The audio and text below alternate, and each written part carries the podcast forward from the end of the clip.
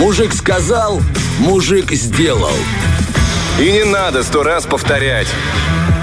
Так, э, наша рубрика «Мужик сказал, мужик сделал». Именно в этой рубрике мы даем какие-то, знаете, лайфхаки, советы, как что-то там упростить, как что-то выбрать, как что-то купить. Допустим, у нас уже были лайфхаки для рыбаков, э, лайфхаки, как носить одежду, лайфхаки даже у нас были по упрощению жизни гаража и не только. Но сегодня мы вот как взяли автомобильную тему с самого утра, как нажали на газ с Ладом Поляковым, так едем дальше по эфиру без остановочек, Да. не превышая скорость. Нога в пол.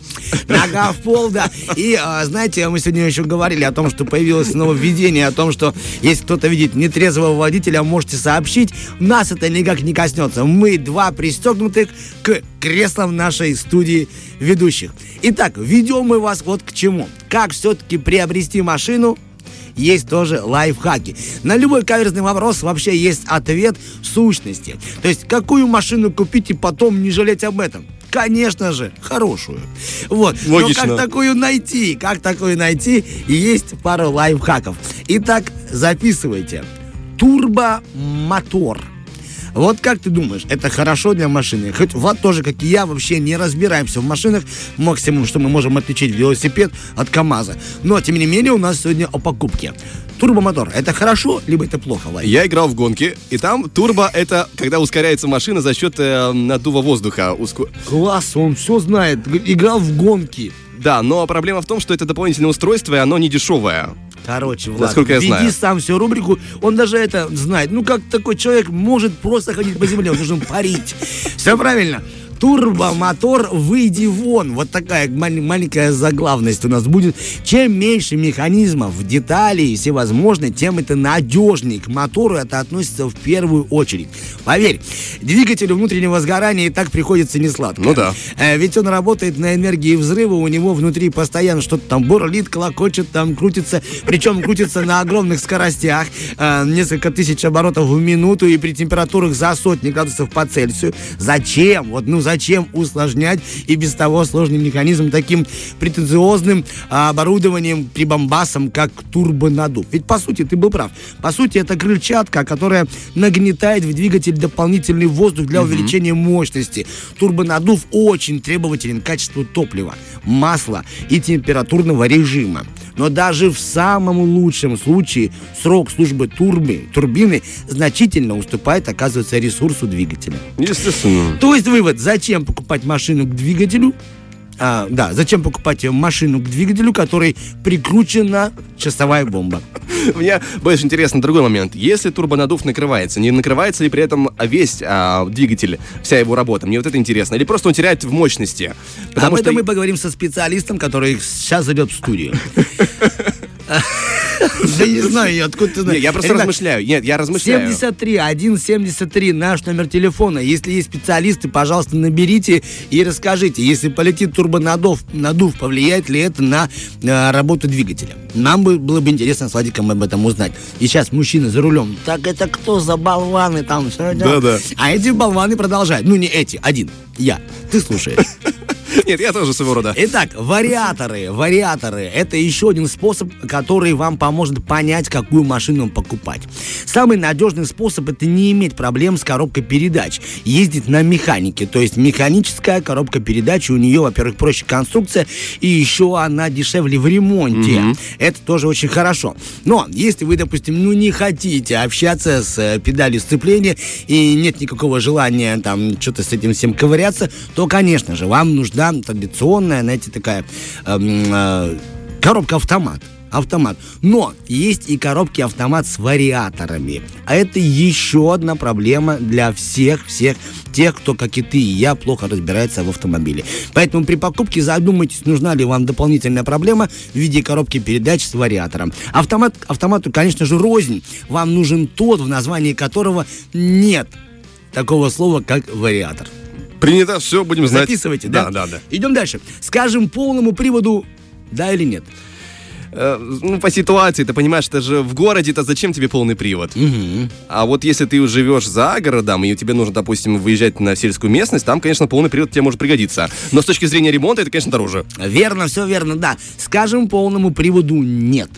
Вот такая, по крайней мере, у нас есть мини-заглавность. Есть э, ценность в реальной жизни, на самом-то деле э, преувеличена. Да, это вот да. все. То, что полный привод, это очень круто. В подавляющем большинстве дорожной ситуации, мы сейчас говорим, правда, про легковой обычный автомобиль для города. Ну, полный привод совершенно не нужен, понимаете правильно. И есть смысл переплачивать? Я думаю, что нет. Это усложняет и конструкцию автомобиля, и потом вы будете еще больше платить на ремонт и все остальное.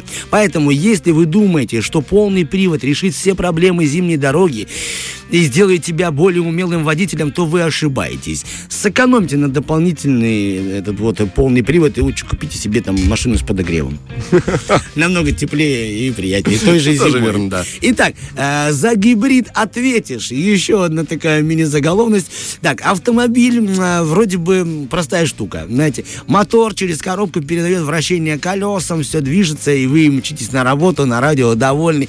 Но гибридные модули устроены совершенно изуитским способом. Э, Здесь, ну, знаете, в простейшую схему включены автомоторы, силовые аккумуляторы, платерные передачи и куча управляющей электроники. Ради чего? Чтобы сэкономить немного топлива. Ну, это прям перебор, ребят. Потому что если это полетит, то даже опытный механик может взяться за голову. Поэтому задумайтесь о гибриде. У меня вообще с гибридами очень тяжелая история, потому что, ну, и электромашины, которые сейчас появляются все чаще и чаще, а, бывает, что ты идешь по улице, да, ну, именно дворовой, не по проспекту, я имею в виду, и ты не слышишь, что за тебя едет машина, потому что гибриды бесшумные абсолютно, он просто катится. До тех пор, пока тебе не посигналят, ты не заметишь даже. Я столько А раз на это уже на- натыкался. Правда страшно, когда тебе сигналят внезапно? Да, конечно. Я, я лично очень пугаюсь, хоть я, ну, не из супер испугливых, но это прям так неожиданно идешь там себе в своих делах и такой бап-бап сзади. Вот едет нормальная машина, слышно, да, брынчит, стучит. Да-да-да, машина рэп просто. А тут, э, ну, прости господи, ну извините меня, но мне, конечно, тяжело, тяжело.